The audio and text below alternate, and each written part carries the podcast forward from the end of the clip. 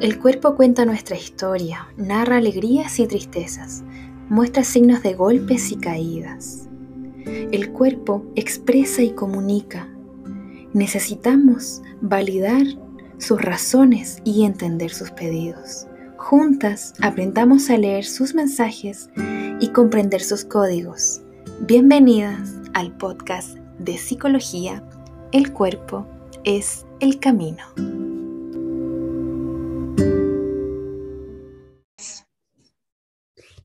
Bienvenidos, bienvenidas, bienvenidas a nuestro decimoséptimo episodio del podcast El cuerpo es el camino. Este es el último episodio del año 2021 y no nos escapamos de los balances, de estos registros que todos estamos haciendo en este tiempo, donde visibilizamos los aprendizajes, las experiencias y también miramos los errores como humanos que somos para eh, buscar la forma de quizás el próximo año mirarlo de una manera más compasiva y tomar acción en función de aquello que nos interpela a diario, que puede tener relación con el cuerpo, con la comida, con el movimiento, con la ansiedad o cualquier otro descubrimiento que hayas tenido este 2021. Por eso hoy, junto a Andrea, vamos a tener un episodio que le llamamos, Andrea, ¿cómo era? Eh, recuento de aprendizajes, parece que lo habíamos puesto. Recuento de aprendizajes. Oye, pero, pero la Lin partió así como su año, volando, volando, volando, rapidísima con toda la intro.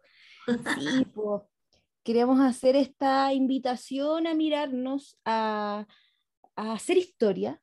Como siempre nosotras la hablamos un poquito de la importancia de detenerse, de sacar aprendizaje, de experimentar y no vivir en automático, y el cuerpo es el camino, no se podía quedar ausente de ello. Y con la LIN pensando también desde eh, nuestro lado de dos mujeres que este año emprendieron algo nuevo, algo complementando su, su rutina habitual, algo con sentido también para nosotras, con mucho sentido personal, laboral, eh, vocacional también quisimos hacer humildemente este recuento con ustedes porque las sentimos tan partes de nuestra comunidad. Eh, y queríamos contarles un poquito qué ha significado para nosotras este proceso de este año. Nosotros también estamos cumpliendo un año como comunidad, las dos juntas en este, en este proyecto. Eh, así que nada, pues las dejamos invitados, invitadas a que se queden y poder explorar en conjunto cómo se ha ido dando este proceso eh, de aciertos, errores, aprendizajes, algunas incertidumbres, ha habido de todo, como la vida misma, ¿no, Ali?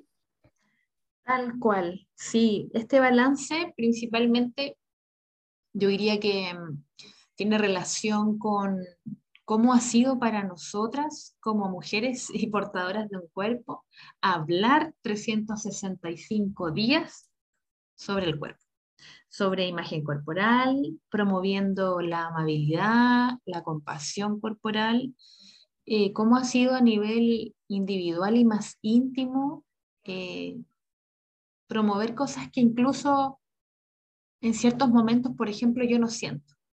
Y, esas contradicciones también van ocurriendo en el camino, eh, porque de verdad que pesa, pesa hablar todo el tiempo del cuerpo, porque en el fondo lo que estás haciendo es poner mucho foco en ese lugar precisamente, y estás prestando atención con tus antenitas de los temas que, se están hablando a tu alrededor, eh, y cómo las otras personas piensan sobre este tema y cómo lo hablan. Entonces, de repente humanizarme en este sentido y decir que hubieron momentos este año donde me cansó hablar de, imagen corporal, del cuerpo, eh, porque también como es un tema tan, tan profundo y tan doloroso a la vez para muchísimas mujeres, se recibe también mucho sufrimiento como, como, como feedback también, ¿no? Es como yo me identifico con este mensaje porque padezco de esto, ¿no?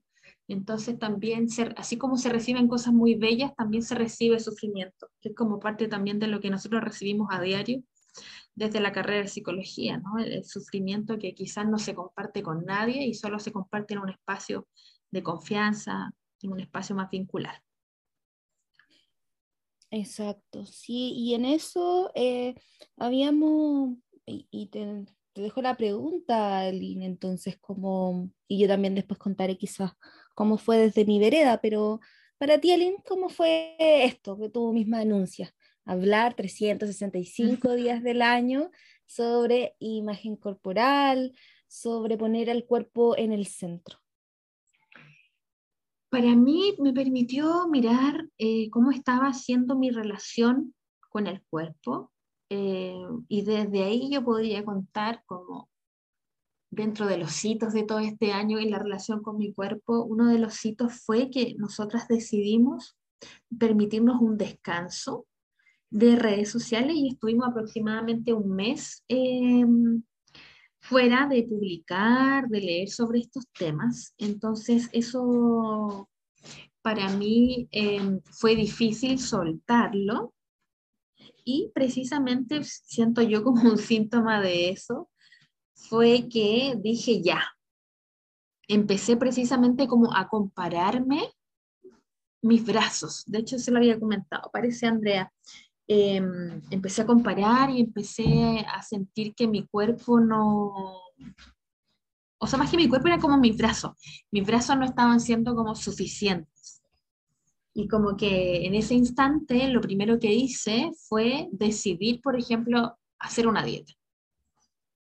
Entonces se los cuento porque creo que, que, es parte de un repertorio también, como decía Andrea al inicio, de, estos automatismos que tenemos, ¿no? Tenemos un pensamiento sobre nuestro cuerpo y nuestra, nuestra línea de pensamiento automática es, hay algo que tengo que hacer con él, ¿no? No me cuestiono cómo me estoy sintiendo, qué me está pasando, no observo, no tomo distancia, sino que estoy ensimismada en eso que estoy pensando y en función de eso tomo una decisión. Pero tuve una buena una buena acción, una buena toma de conciencia, que fue distanciarme un poquito y decir, oye, ¿con qué brazos estoy comparando mis brazos? Y ahí me di cuenta entonces que estaba mirando redes sociales, porque no estaba en el cuerpo ese camino, pero estaba en redes sociales, estaba mirando brazos de mujeres que se dedican a, este, este fitness apariencia, que así lo he llamado, porque para mí no es fitness, es algo mucho más ligado al bienestar y mucho más positivo hablando de fitness apariencia. Y, y dije, bueno, me estoy, estoy comparando mis brazos con esto. Entonces, finalmente, o sea, por favor, ¿qué estás mirando? ¿no? ¿Qué realidades, qué contextos están mirando que no tienen nada que ver contigo? Y dije, voy a dedicarme a mirar los brazos que hay en la calle. Y me di cuenta que mi, mis brazos son completamente normales en función de mi realidad. Entonces, y ahí me detuve y finalmente no inicié una dieta pero se los muestro también como parte del recorrido que se va teniendo. Yo creo que cada cierto tiempo uno quiere volver a hacer una dieta. No sé qué pensáis tú, Andrea, respecto a eso. ¿Te pasa? Mira, yo creo que a mí me pasa que mm, este año, hablando tanto del cuerpo, me pasó que mm, eh, mi giro no fue como tanto en la forma corporal. Creo que por primera vez como... Eh, como lograr una forma corporal ideal y los carnes de belleza creo que siempre me han importado, como a casi todos, pero no, no son como mi foco y, y creo que igual estuvo más en tomar conciencia del al límite que llevo mi corporalidad quizás, en, en dinámicas, por ejemplo, compulsivas, de, de, que soporte dolor o que soporte peso o que, o que de alguna manera rinda, por ejemplo, laboralmente, que si no tengo que dormir, tengo que dormir cuatro horas, que, que rinda, despierto 20 horas. Em, y a esa como anulación del cuerpo. Creo que de eso fui muy consciente este año. Eh, y, por ejemplo, ya que tú mencionabas este receso que tuvimos, por ejemplo, acercarme realmente esto de que parar y descansar no es ocio o no es pérdida, sino que es una práctica necesaria, que es una práctica que tiene que tener un lugar y que finalmente estoy haciendo cosas súper eh, positivas y un aporte para mi cuerpo. No me estoy entregando un poco como a la flojera. Y fue irme conociendo en ese aspecto de cómo me siento y qué cosas hago cuando estoy en ese estado más de descanso. Y me di cuenta que me desaparezco un poquitito, quizás como, o como mucho, o, no me levanto, o sea, como ese extremo, como cómo estoy habitando en ese espacio o, o en ese contexto mi cuerpo porque parece que lo conocía mucho más en el rendimiento. Eh, y creo que es importante porque, claro, es importante medirse también en otros parámetros que quizás no solo sean la belleza, porque son los más fáciles de hablar, pero también cuando cambiamos el parámetro es importante hacerse cargo de eso y no quedarse en el ideal, como, sí, voy a comer lechuga, voy a hacer yoga solamente y voy a alongar, me carga alongar, no sé, todas esas prácticas como ideales y bellas que se ven en Instagram no me resultan. Entonces, como algo genuino desde mi forma de ser, desde este cuerpo de un metro cincuenta y tres, desde las horas por mi trabajo que es bien extenso en horas laborales, ¿cómo puedo hacerlo? Y también tomar conciencia de que a veces también yo misma anulo esos espacios. No es solo que no existan, es que yo no me los permito. Eh, entonces ha sido, ha sido súper bueno poder Em, explorar y de ahí les contamos que, por ejemplo, con Aline este año hicimos varios programas de imagen corporal, hicimos cursos, publicaciones, entonces en todo eso hubieron aprendizaje y, y me pasó que en la producción de material para compartir con otras mujeres dejé muchos aprendizajes personales también. O sea, por ejemplo, en esta misma línea con Aline hicimos algunos algunas experiencias o prácticas en donde motivábamos a conocer la imagen corporal desde el oído, desde el tacto, desde el olfato, eh, y ponerse a, preguntarse uno que esto que nosotras entendemos desde la teoría, desde nuestra formación, ¿cómo lo estoy ejecutando yo?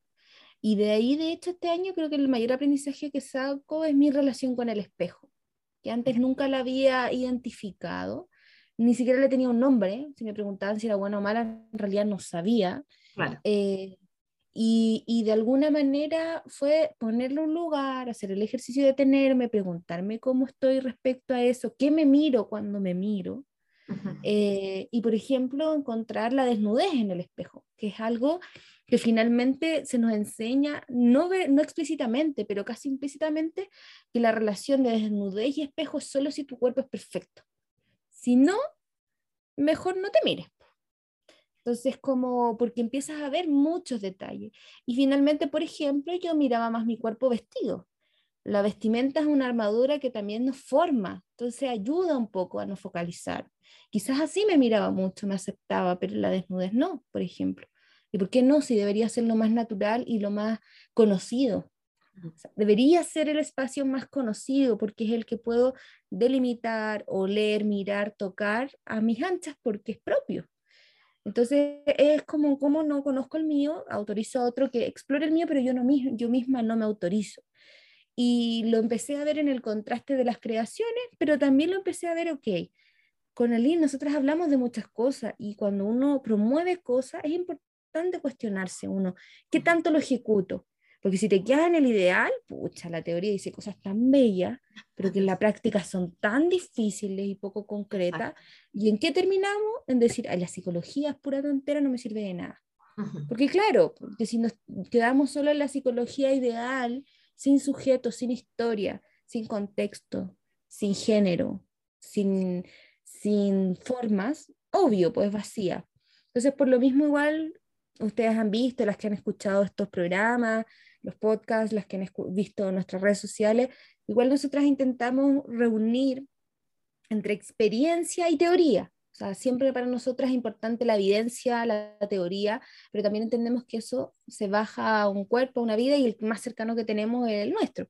Entonces, desde ahí, claro, me ha impactado la propia creación del cuerpo, es el camino a cuestionar, a cuestionar mi relación con el espejo, mi relación con la exigencia corporal, eh, y también el tránsito de que a veces uno tiene días súper buenos en donde eso lo puede ejecutar súper lindo y otras veces en donde esos contenidos los quiere tirar a la basura, pero que finalmente también es respetable no poder llevarlos al pie de la letra y darle un lugar y darme cuenta que es un momento, ya es suficiente para una mejor relación. ¿qué te parece? Estoy muy, muy de acuerdo con, esta última parte, Andrea, que tú comentas como de, de este ideal de psicología, porque también nosotras tenemos una alita como bien crítica y, y así como de cierta forma se critica eh, como esto de la salud se ha llevado como a un ideal también, ¿no? Eh, tienes que comer cinco frutas y tres verduras al día y tienes que tomar dos litros de agua, pase lo que pase. Pero además de eso, eh, tienes que hacer 10.000 pasos también, pase lo que pase. Y entonces todos esos ideales de salud también son llevados a la psicología. Entonces tienes que tener un diálogo interno positivo, pase lo que pase, ¿no? Y tienes que ser muy amorosa cuando tú te miras al espejo independientemente si eso es contradictorio con lo que estás sintiendo en ese momento, pero tienes que hacerlo. Entonces, también de cierta forma en redes sociales se ha transformado. Yo creo que, que no va desde una vereda de, de, generar sufrimiento en los otros, por el contrario, pero de repente hay un discurso que, que es bien como mandatario y, y, que no, y deja fuera, ¿cierto? Deja fuera esto del contexto, de la circunstancia, de los tiempos, de los ritmos, deja fuera la condición socioeconómica, deja fuera todas las eh, eh, situaciones, condiciones por las que muchos cuerpos son oprimidos, entonces también la flexibilidad es súper clave en estos temas. Entonces, es clave para nosotras también mostrarles que dentro de esa flexibilidad y, de esa ambivalencia que vamos teniendo, que son partes del proceso, la hemos vivido y, y con el tema del espejo, claro, nosotras en nuestro programa le damos mucho a ese tema trabajamos mucho desde mirarnos al espejo, entonces para nosotros también, cuando conversamos de eso con, con nuestras clientes, es como, bueno, ¿qué me pasa a mí también con eso? También me interpela cómo, cómo yo me miro, cuánto tiempo me miro. Entonces, también para, para compartir experiencia con, con nuestras clientes es súper importante para nosotras todo eso que, que, invitamos a hacer, también nosotras hacerlo, practicarlo y, y ver cómo nos vamos sintiendo. Y dentro de esas experiencias también yo creo que de, lo que más he tomado conciencia es como de lo que pienso de mi cuerpo este tiempo y entenderlo simplemente como un pensamiento. Yo creo que esa habilidad la he ido, la he ido cultivando mucho este año y, y, precisamente algo que quería compartir con ustedes es que todos estos cambios en mí y todas las lecturas desarrolladas me permitieron como tener otra forma de vestirme, por así decirlo, ¿no? No sé si a ustedes les pasa, pero hasta hay como normas de cómo vestirte. Entonces, de cierta forma, cuando no se cuestiona, termina siendo un personaje que se viste en función de lo que las personas desean y no como tú te sientes cómoda. Entonces, en función de eso, decidí como comprarme ropa ancha, como, como en la ropa usada, estas típicas poleras como que son de universidad o son como de equipos de fútbol. Y, y muy ancha y todo. Y en general yo, yo no me he visto así antes. Entonces, fui mi trabajo con estas poleras anchas y, y, lo primero que recibí fueron tres comentarios eh, en relación a cómo me veía. Y eso me interpeló mucho porque como que me detuve y observé la dinámica y, y siento que fue difícil porque es como, yo jamás haría eso, como yo como Aline, como ser humano, jamás comentaría sobre la ropa de alguien. ¿No? Siento que ese es un, territorio súper privado, un, territorio íntimo que, que, yo no tengo el derecho de entrometerme en eso. Entonces, que las personas hubiesen cruzado ese límite y que me mostraran ciertas creencias, ¿no? La ropa ancha es como, ¿te pasa algo? es como, ¿te quieres ocultar? ¿Y por qué andas con eso? ¿Vas a hacer deporte? Entonces, como, como recibir todas esas creencias también.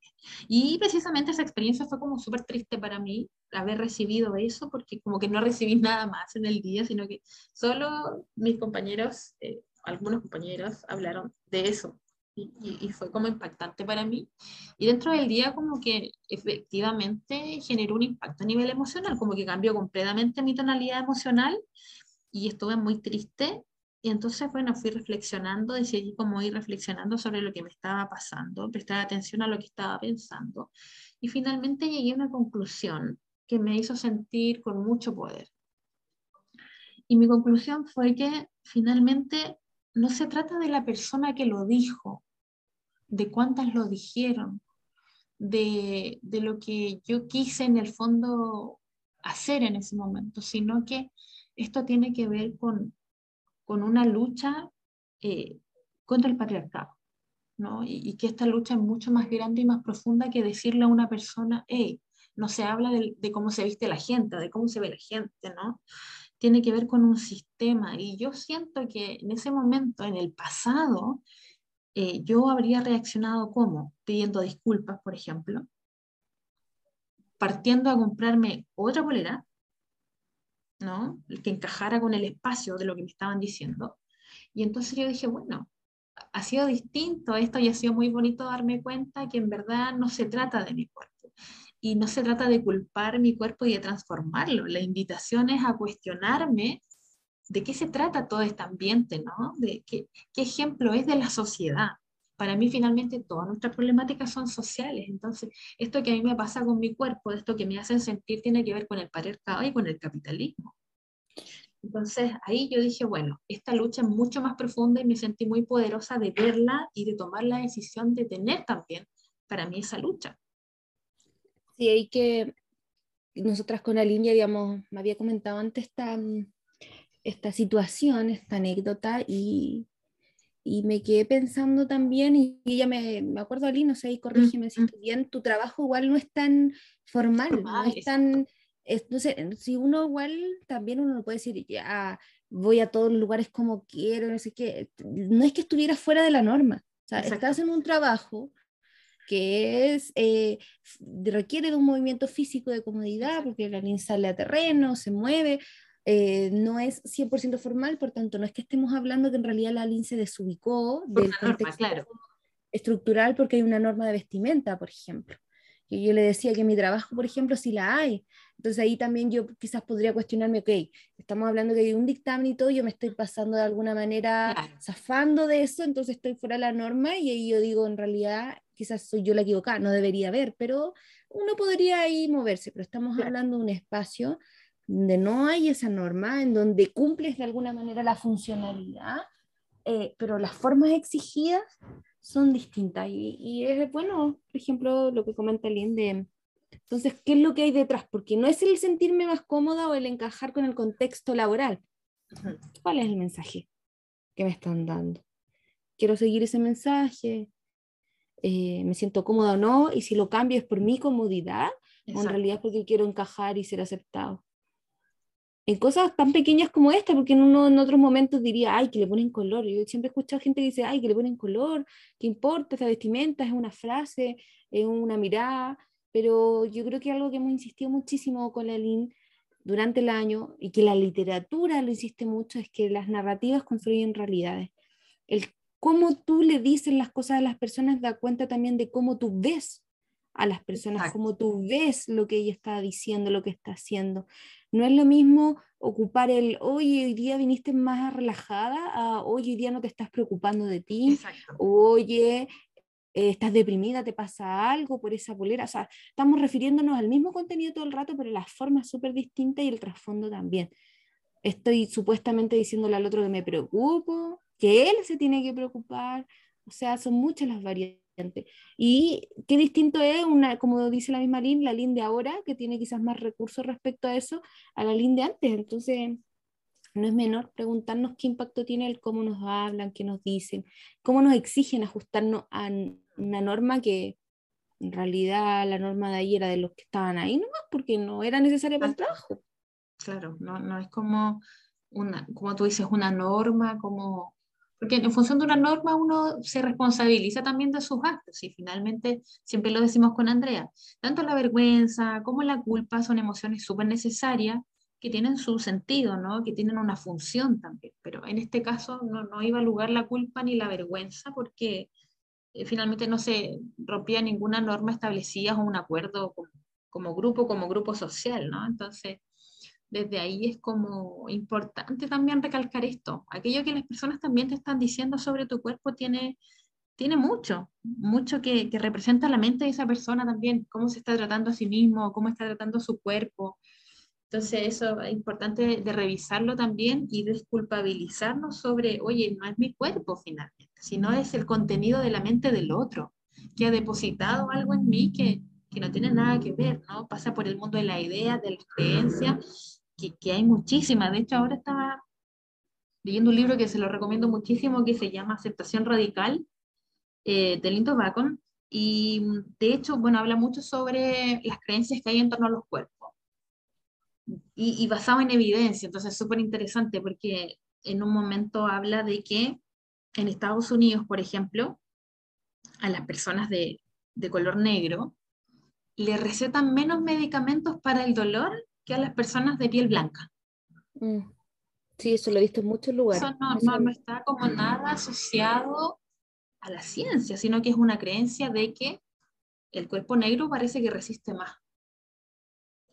Y también eh, atienden más rápido, por ejemplo, a un cuerpo negro. ¿no? Se da más tiempo para atender a una persona de piel blanca. Entonces son sutilezas, son sutilezas que se viven en la vida cotidiana, pero que impactan profundamente el cómo podemos sentirnos. Y, desde ahí creo que este libro eh, es súper recomendado. Bueno, está en inglés, pero igual se puede ir traduciendo súper recomendado porque habla mucho sobre las distintas experiencias de los cuerpos. Nosotros siempre estamos hablando como de, del cuerpo en tanto forma, como un cuerpo grande, un cuerpo pequeño, delgado, gordo, pero hay muchísimos otros cuerpos que también son parte de esto y también son parte de estas experiencias y que mirarlas hace entender muchísimo más como las aristas sociales de este tema. Eh, que tiene que ver con, por ejemplo, el tiempo que puede ocupar una persona en transportarse, o sea, hay cosas que de verdad no nos damos cuenta, por ejemplo, que las personas de cuerpo grande pasan la mayor parte del tiempo intentando encajar. O sea, no es lo mismo un cuerpo delgado en el metro de Santiago que un cuerpo grande en el metro de Santiago. Entonces, y también lo mismo, las personas que sufren de alguna situación de discapacidad, lo mismo, el tiempo que podrían ocupar creando, soñando, disfrutando, lo tienen que pasar encajando en, cómo transportarse, en, si en el restaurante van a caber o no, si, si en, la puerta del ascensor permiten o no, caben o no las sillas de ruedas. Entonces, son cosas súper fuertes que, que no nos damos cuenta porque vamos en el automatismo de la vida pero qué importante mirar que a nuestro alrededor hay distintos cuerpos y cada uno con su historia, la peso no registrada en su cuerpo, pero, pero qué importante reconocer eso. Y, creo que eso me ha dado mucho poder y mucha fuerza de seguir en este camino que no es fácil. Les soy súper honesta. Creo que hablar de este tema, y me lo han dicho otras personas como que están en redes sociales, eh, que, que nos, nos califican con una, una, palabra muy bonita, que es hay que ser muy valiente para hablar de esto. Y yo creo que efectivamente sí, porque estamos desmantelando una cultura tremendamente opresora. Entonces, cuando eso se desmantela, quedan al descubierto también las personas que son parte de esa opresión. Entonces, las invito y los invito a, a mirar con muchísima complejidad este tema de los cuerpos. No es superficial. Como decía Andrea, oye, que te moleste que te digan eso, no, no, es, no es ponerle color es que es súper serio. Es súper serio. creo que tomando igual esas palabras, un, parte de los aprendizajes y los balances ha sido eh, con Aline en el cuerpo del camino tomar también un lugar o una postura de en dónde estamos o mm. qué proponemos. Les contamos que dentro de las experiencias que tuvimos este año, nosotras también participamos de de una investigación de una tesis. Eh, esperamos que a las chicas les vaya ah, excelente. Pero conversamos bastante de, tuvimos más de una hora, dos horas en esa entrevista. Creo que igual yo algo que rescato de, de, de, esa tesis o de lo que nosotras proponíamos un poco en esa entrevista, tiene que ver como en qué lugar estábamos intentando crear en redes sociales. Eh, mm. que era un poquito el tema de la tesis igual, y cómo finalmente eh, nosotras tampoco somos un, un amate, quiérete, no somos un extremo positivo, ni tampoco en el otro extremo en donde el mandato es modifica tu cuerpo, arma tu cuerpo, tienes que ser perfecta, tienes que lograrlo. Y pareciera que es más fácil a veces transmitir un camino que sea polarizado, porque es como, esta es la meta, aquí, estas son las normas, tú cumpliendo este peso, esta forma lo lograste. Mm. Eh, es más fácil a veces seguirlo, se ve más claro que algo como con la LIN, que nosotros consideramos como en la flexibilidad, en el intermedio, no por un discurso amarillista como alguien podría pensarlo, sino que por el contrario, porque la salud es flexibilidad, la vida es movible, la vida tiene que tener fluctuaciones y tanto las emociones positivas como negativas son necesarios, tanto las experiencias eh, que nos agradan como las que nos desagradan son necesarias porque así es la vida. Entonces, en esa línea, quizás cuando Alina apunta que hay que ser valiente, a veces hay que ser valiente para hacer un discurso o entregar un mensaje que tiene que ver con esforzarse y con un proceso de incertidumbres. Mm. que pueden ser sumamente satisfactorias, gozosas, de crecimiento y todo, pero fin y al cabo es un proceso de aprendizaje y el aprendizaje no es seguro. Eh, y nosotras hemos apostado a eso porque también vemos que la literatura dice que no es más saludable, pero que la experiencia también es más saludable. O sea, si vemos la cultura, por ejemplo, de dieta, que con Aline la hemos abordado varias veces en curso, en donde, claro, se te enseña o se te ofrece un ideal que incluso puedes llegar a tocar, pero siempre vas a rebotar en eso, siempre vas a estar en la ansiedad profunda de lograr otro peso más, de poner a tu calidad de vida de por medio, de poner tu calidad de relaciones de por medio, porque no puedes participar en alguna instancia, porque no puedes acceder a una experiencia.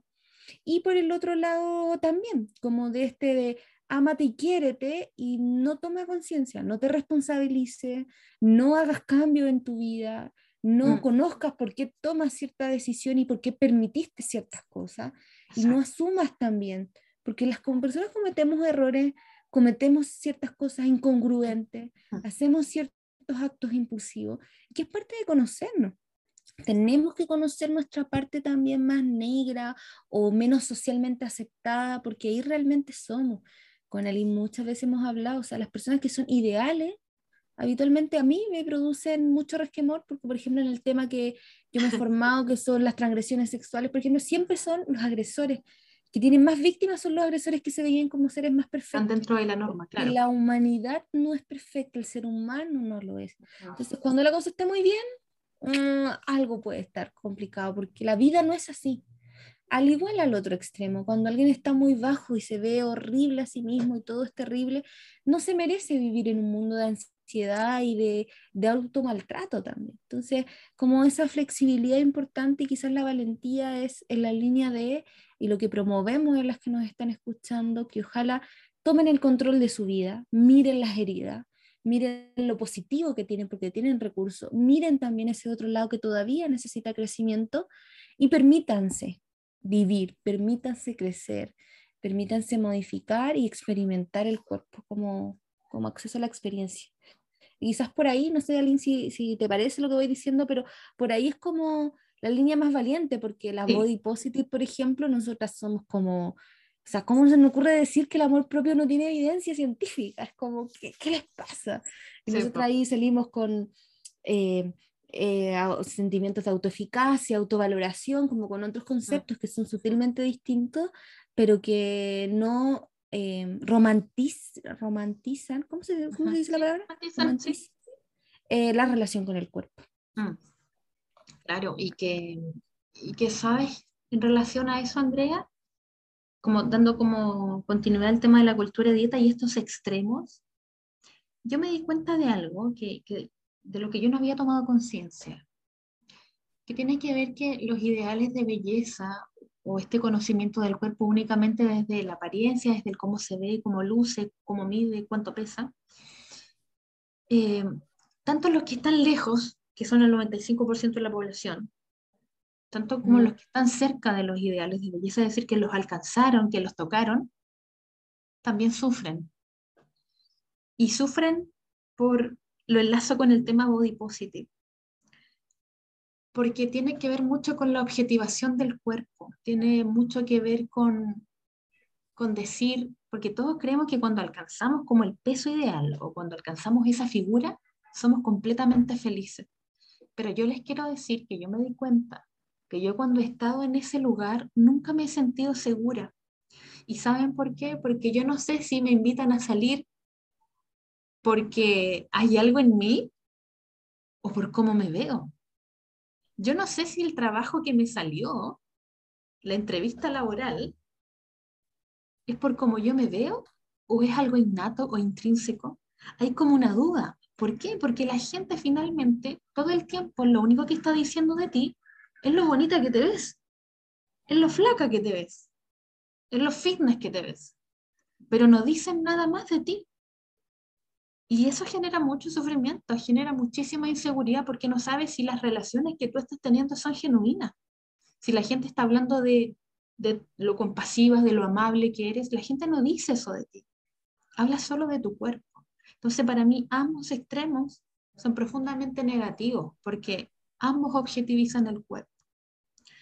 Eh, creo que todos los cuerpos merecen ocupar un lugar, por supuesto, y creo que esa lucha body positive es maravillosa, o sea, que todos los cuerpos ocupen lugar y que todos los cuerpos se puedan mostrar en ropa interior, pero de cierta forma lo que seguimos potenciando es la objetivación del cuerpo, es un cuerpo consumible, ¿no? Ahora todos los cuerpos van a ser consumibles, y los cuerpos no son eso, no son un objeto de, de consumo para mí, o sea, los cuerpos son algo mucho más complejo, y si uno lo decide, que sea consumo, un cuerpo de consumo que sea consciente de cierta forma, ¿no? También entiendo que hay muchos cuerpos que tienen que ser consumibles porque, porque hay una historia detrás también, hay necesidades, hay contextos económicos, pero les quería mostrar... Y hay opciones de vida también, hay opciones de vida y siempre hemos hablado eso, que eh, también es válido que una mujer o un hombre considere o la diversidad de géneros también, considere que su cuerpo pueda ser objetivable, pero como una decisión, no como un sometimiento por un mm. dolor, porque no puedo ocupar otro lugar,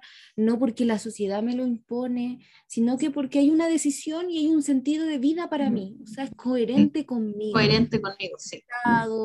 Es digerido, pero no desde el miedo, no desde, la vergüenza.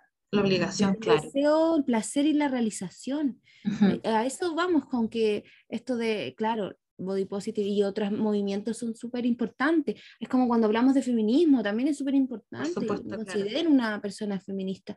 Pero, por ejemplo, cuando ya veo que hay discursos feministas, que no son todas las autoras, que son muy, muy, muy, muy radicales, yo también encuentro que es válido cuestionar cuando estamos hablando de que hay sí una, una, supremacía de un género sobre otro, por ejemplo. Yo digo, ok, no, no sé si es tan feminista esto donde estamos hablando de la igualdad, donde también quizás estamos borrando la maldad que hay en un género femenino, porque es la maldad de la humanidad también.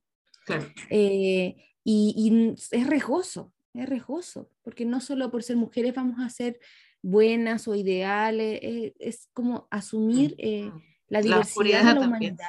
Y por eso mismo el ideal es la igualdad, la igualdad de los géneros, la igualdad de los sexos, la igualdad en las labores diarias, en los roles, en las clases socioeconómicas, estamos mm. hablando de igualdad, de que poder elegir sin de alguna manera el sometimiento respecto a patrones que no tienen sentido más que, que sacar provechos para algunos y minimizar a otros. Entonces, en esa línea vamos, no es como ningunear o desdecir del discurso, sino que es válido cuestionarse cuando los discursos mm. son rígidos, porque ahí también están siendo eh, violentos con uno. Porque yo puedo ser super body positive y pensar mal de mi cuerpo, porque es lo que me surge, es lo que estoy viviendo. Y debería tener un espacio en donde eso poder expresarlo para sacarlo de mi cabeza y elaborarlo, pero si los discursos son muy rígidos, mi vivencia se queda fuera. Por tanto, me quedo sola en la vergüenza. Sí, por una negación. Aparento, aparento que me llevo bien con el cuerpo. Pero ¿en qué termina? En sintomatología ansiosa, en sintomatología depresiva, en intentos de suicidio, por ejemplo, o en autolesiones para liberar eh, esa presión emocional. Como a eso apuntamos, a, a poder darle un lugar a eso, movible, flexible.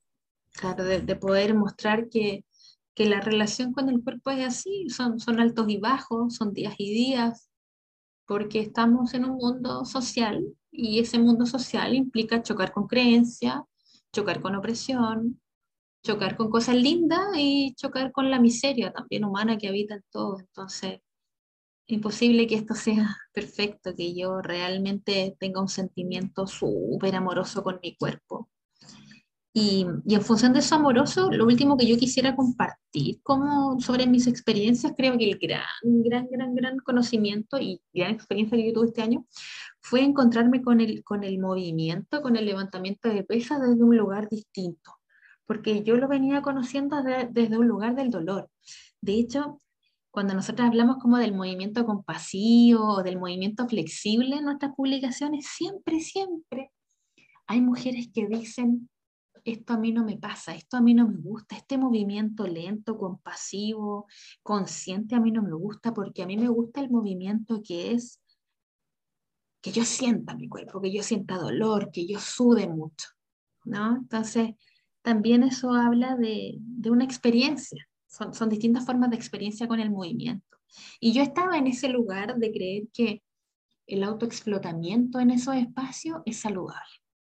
Y eso era lo bueno, pero con el tiempo te vas dando cuenta, al menos a mí me pasó con mi cuerpo, del daño que le he hecho, de las lesiones que tengo son producto de no descansar, mm. son producto de estar ahí moviéndome y mirar para el lado y decir, uy, el de al lado está moviendo dos kilos más que yo, yo voy a poner más kilos. Y en eso, y en esa comparación de no estar en mi experiencia, me he lesionado, en esos espacios donde están llenos de espejos y todo el mundo se está mirando y tú sin querer entras en la misma dinámica, ¿no? Entonces, ha sido bonito para mí conocer mi cuerpo de un lugar distinto al dolor. Creo que solo lo conocía desde el dolor. Y conocerlo desde un lugar placentero, desde decir, a ver, ¿qué quiero hacer hoy día? Hoy día voy a hacer este movimiento porque este movimiento me encanta, no porque este movimiento me sirve, comillas, ¿no? Porque uno, como que se mueve porque le sirve, ¿no? Porque me gusta, porque puedo hacer este movimiento, ¿no? No porque debo. Entonces eso ha sido muy bonito, he estado incursionando en distintas disciplinas para saber qué es lo que me gusta. Siempre vuelvo al mismo lugar y me encanta eso porque digo, este es mi lugar. Eh, pero he incursionado en el pilate, hoy estoy incursionando en la calistenia que también me ha gustado mucho, estar en, con un grupo de mujeres, eh, podían, pudiéndose, digamos, el cuerpo, para mí son muy simbólicos, muy representativos de poderme, para mí representa mucha independencia. Cada movimiento para mí siento que representa algo y eso ha sido muy bonito, así que les hago la invitación que el cuerpo, así como de repente se habita el desdolor por distintos motivos, también se puede habitar desde otro lugar y, qué bonito sería experimentarlo. Mm. Yo quizás ahí para mm, ya complementar también como cuál es el mayor aprendizaje eh, y encuentro que he tenido este año ha sido el poder vivir el cuerpo en comunidad con mujeres, poder hablar del cuerpo desde el aprendizaje femenino y no desde la comparación con otras mujeres.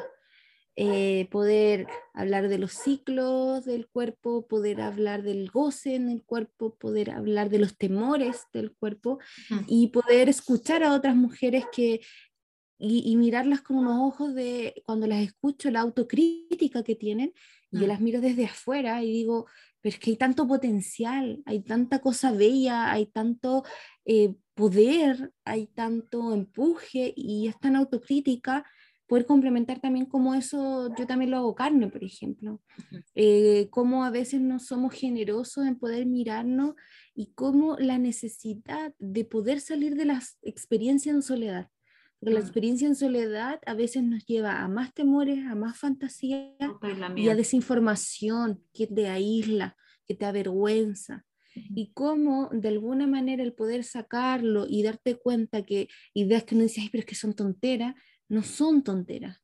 Cómo otras mujeres lo han experimentado y hay formas de remediarlo en donde vivir desde la vergüenza, vivir desde la ansiedad, vivir desde el temor no es vida, que es posible experimentar de otra manera y que no pasa por tu incapacidad, sino que pasa porque hay que entender los contextos, porque hay cosas que aprender, a veces cosas que son difíciles, o una otra mujer te dice, mira, a mí me pasó esto en mi embarazo, a mí me pasó esto en mi periodo, a mí me pasó esto en mi primera pega o con mi primera pareja, y poder sacar aprendizajes comunes pero no para decirle a la otra, oye, yo soy mejor, mira mi cuerpo, con esta dieta lo logré, o mm. con estos pasos conseguí el éxito, no.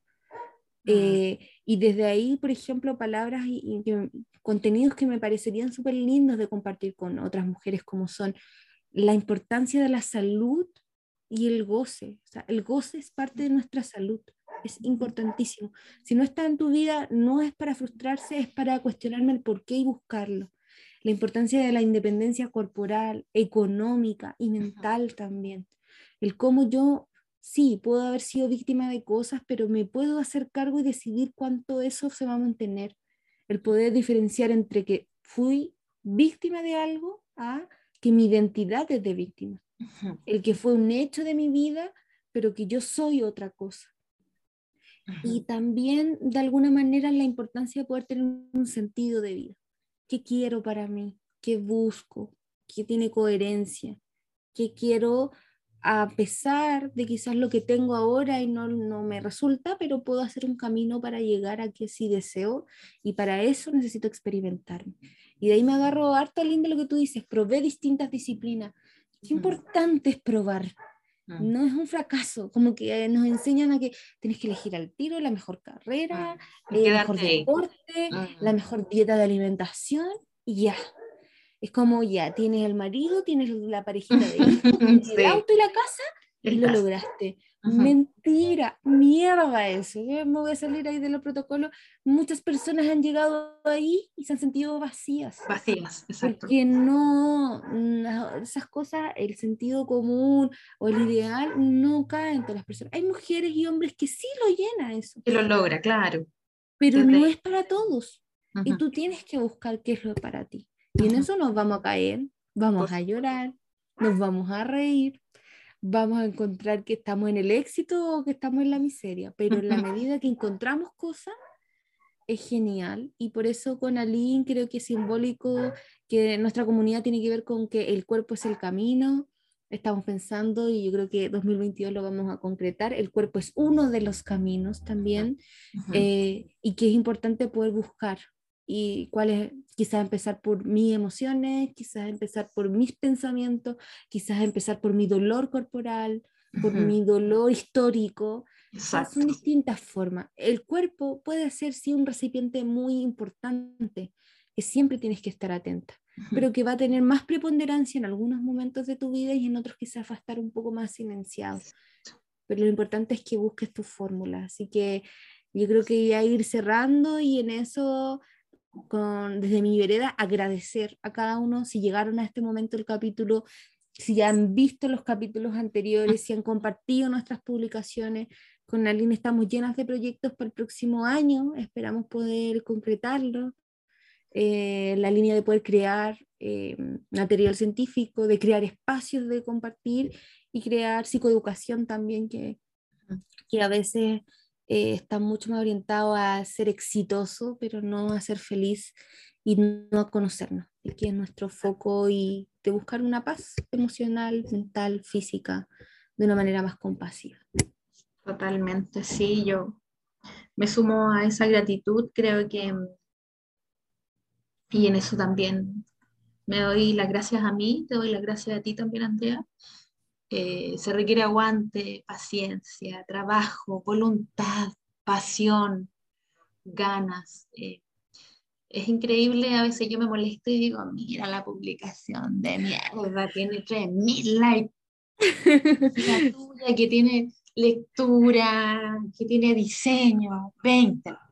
Bueno, ¿cachai? Como que todas esas cosas nos van pasando. Entonces, cuando uno recibe un like, cuando uno recibe una manito, cuando uno recibe un sí, un no, un comentario, lo que sea, eh, es súper poderoso para nosotras, porque, porque más allá de que esto de repente se transforma en un trabajo, y para muchas personas lo es, es una, una parte de su fuente laboral, esto también surge de un sueño. Entonces, cuando tú apoyas también muchas cuentas de Instagram, también apoyas un sueño.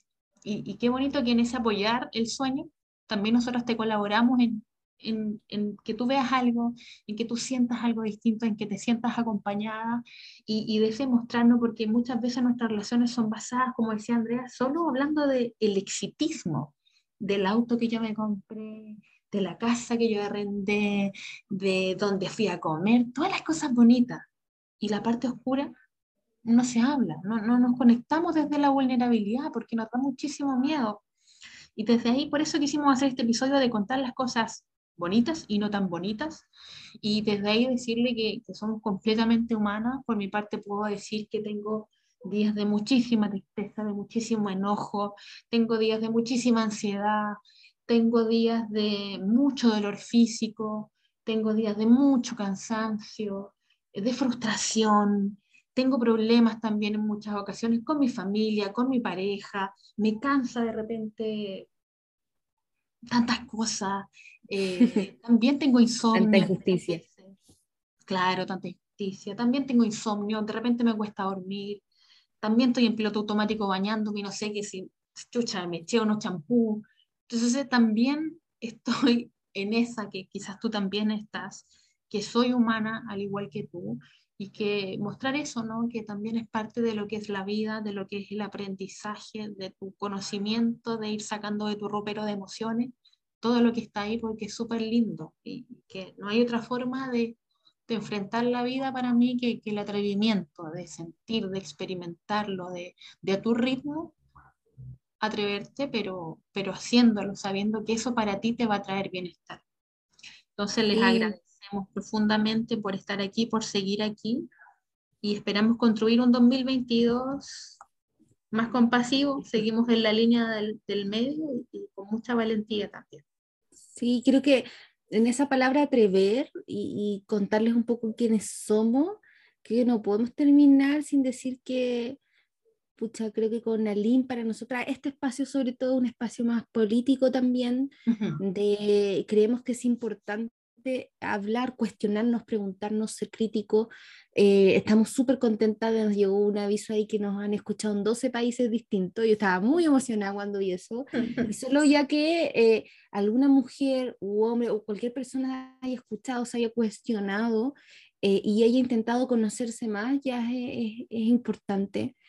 nosotras venimos igual y quizás ahí con alguien nos unimos en eso, si bien estudiamos la misma carrera en una universidad relativamente conocida en nuestro país, respetada quizás, la Universidad de Chile, eh, nosotros vimos un estrato socioeconómico que quizás no es el mejor, en un estrato socioeconómico bajo, con eh, lo que dice la literatura, con muchos factores de vulnerabilidad, con muchos factores de riesgo, en donde se nos decía que nuestra historia estaba destinada a cierta forma, porque no teníamos acceso a más y nos hemos atrevido con los miedos, con las luchas, seguimos buscando un, espacio en, en, este mundo de la psicología y también del trabajo eh, de cambio social. Ambas nos dedicamos a la vulneración de derechos, nos dedicamos a la violencia corporal, a la violencia en general, y desde ahí ha sido nuestra trinchera a atrevernos a ocupar un lugar como mujeres, a atrevernos a decidir nuestra vida como mujeres y a visibilizar que todas estas cosas son posibles además de buscar un espacio de sentirme cómoda, grata y todo, y no tengo por qué tener un cuerpo ideal, una historia familiar ideal, un recurso ideal para poder decir soy esto, esto es lo que quiero, y construyo en eso y puedo ser también un aporte para otros.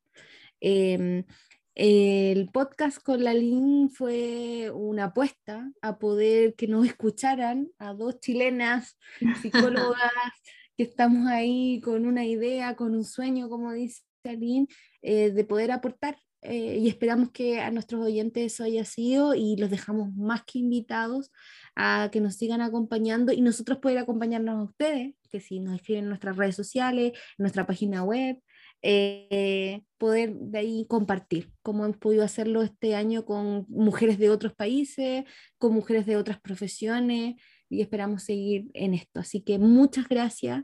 Eh, y gracias por permitirnos ejecutar de alguna manera nuestra postura también un poco política, de ser actores de cambio también, pero de reivindicar nuestra propia historia también, en donde se nos destinaba eh, un destino el que nosotras no quisimos hacer carne, sino que forjar el propio. Así que eh, les deseamos eso también para el 2022. Así que cariños, que estén muy bien. Un gran abrazo, que, que, tengan, bueno, vamos a publicar hoy, digámoslo es 29, así que yo creo que lo vamos a publicar antes del 31, así que les deseamos un, un fin de año sensible, que, que, hagan lo que quieran hacer, que estén con las personas que se sientan bien y que, y que sea tranquilo dentro de, de lo que ustedes deseen, ¿no? Que sea una fiesta que ustedes deseen.